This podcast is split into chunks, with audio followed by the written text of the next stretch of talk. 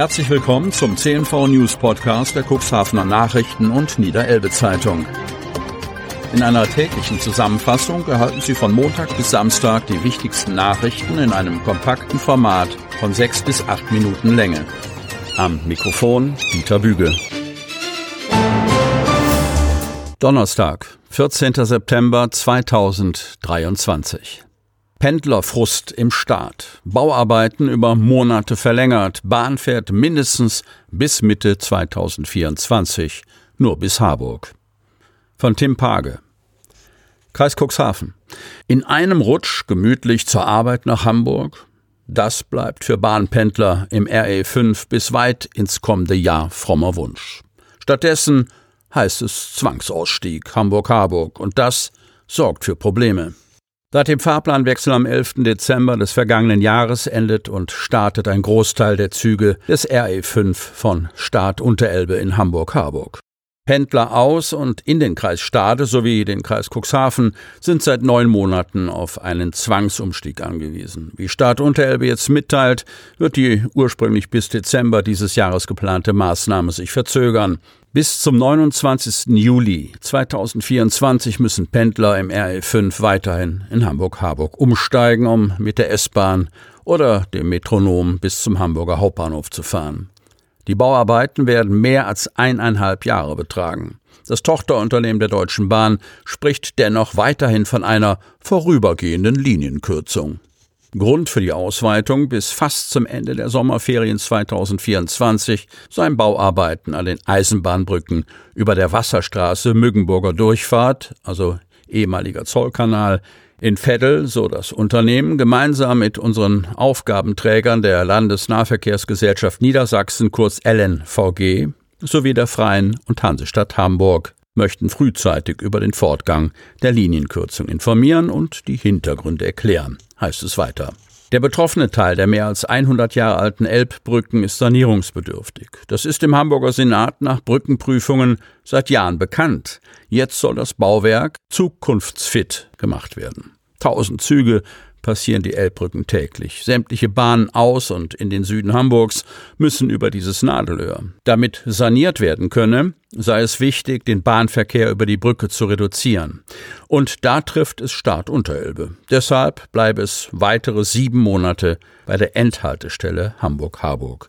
Die Baumaßnahmen kosten die bundeseigene Deutsche Bahn nach Schätzungen aus dem vergangenen Jahr knapp 100 Millionen Euro. Der endgültige Preis dürfte wohl höher liegen. Detailliertere Informationen zum Fahrplan sollen Pendlern und Fahrgästen im Verlauf des Fahrplanwechsels am 10. Dezember zur Verfügung stehen. Einige wenige Züge werden zu Stoßzeiten von Cuxhaven bis zum Hamburger Hauptbahnhof durchfahren können. Derzeit sind das drei Verbindungen. Kurz vor sechs von Cuxhaven aus sowie ab Hamburg um 16 und 18 Uhr.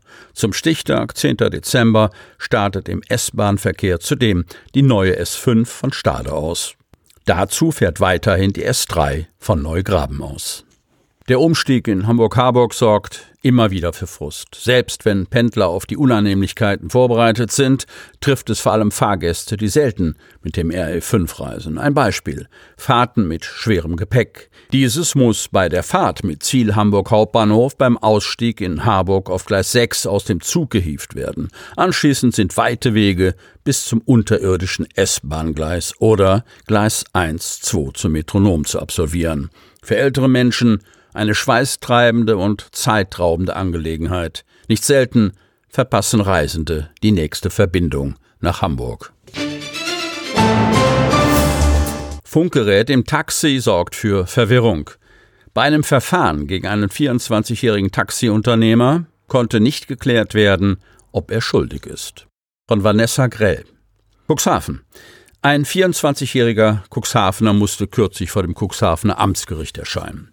Laut eigener Aussage habe er nicht gegen das Gesetz verstoßen, sondern wirft den Polizeibeamten, die ihn aus dem Verkehr zogen, falsche Verdächtigung vor. Gebürtig kommt der 24-Jährige aus Westerstede und leitet in Cuxhaven ein Taxiunternehmen.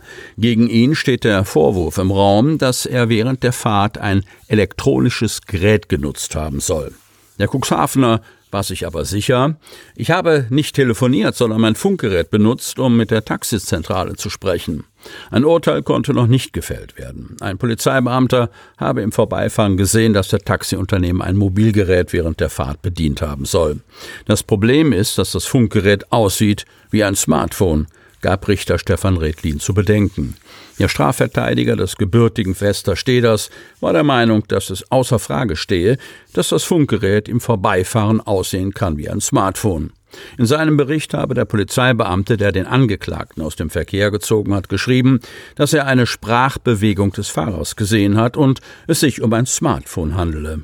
Obwohl Beamte verpflichtet sind, vor Gericht zu erscheinen, wenn sie als Zeuge geladen wurden, war der Polizist bei diesem Verhandlungstermin nicht anwesend. Ob die Taxifahrer ihr Funkgerät während der Fahrt bedienen dürfen, blieb vorerst ungeklärt. Ich bin mir sicher, dass es für die Feuerwehr, Polizei und Rettungsdienste Ausnahmen gibt, was die Nutzung der Funkgeräte betrifft, so Richter Rittlin. Ob es für Taxifahrer auch solch eine Regelung gibt, konnte Rittlin zum Zeitpunkt der Verhandlung nicht herausfinden. Der Taxiunternehmer hat sein Funkgerät, das er nach eigener Aussage zum Tatzeitpunkt benutzt hat, zur Verhandlung mitgebracht. Er erklärte dem Richter die Funktionen an dem Gerät und wie er es benutzt hat. Richter Redlin erinnerte sich, ich hatte vor einigen Jahren einen ähnlichen Fall. Irgendwann gab es eine Übergangsvorschrift für die Funkgeräte am Steuer. Diese galt allerdings nur bis zu einem bestimmten Stichtag. Die Rettungsdienste dürfen es auf jeden Fall noch benutzen, aber ich bin mir nicht sicher, was die Taxifahrer angeht. Ein weiteres Problem bei diesem Fall war, dass nicht nur das Taxiunternehmen des Angeklagten diese Art von Funkgeräten benutzt, sondern auch alle anderen Chauffeure in Cuxhaven. Die Fahrer brauchen eine klare Regelung, sonst sitzen wir in drei Monaten wieder hier, weil mein Mandant angehalten wurde war sich der Strafverteidiger sicher. Laut Redlin gab es zwei Möglichkeiten, die Verhandlung zu beenden. Entweder die Anklage wird fallen gelassen oder der Angeklagte muss die Kosten tragen oder wir setzen einen neuen Termin an und hoffen, dass dann auch der Zeuge erscheint. Der Strafverteidiger bestand darauf, die Verhandlung zu vertagen, damit die Taxifahrer für die Zukunft wissen, ob sie ihre Funkgeräte nutzen dürfen. Das Verfahren wurde schließlich verschoben. Sie hörten den Podcast der CNV Medien. Redaktionsleitung Ulrich Rode.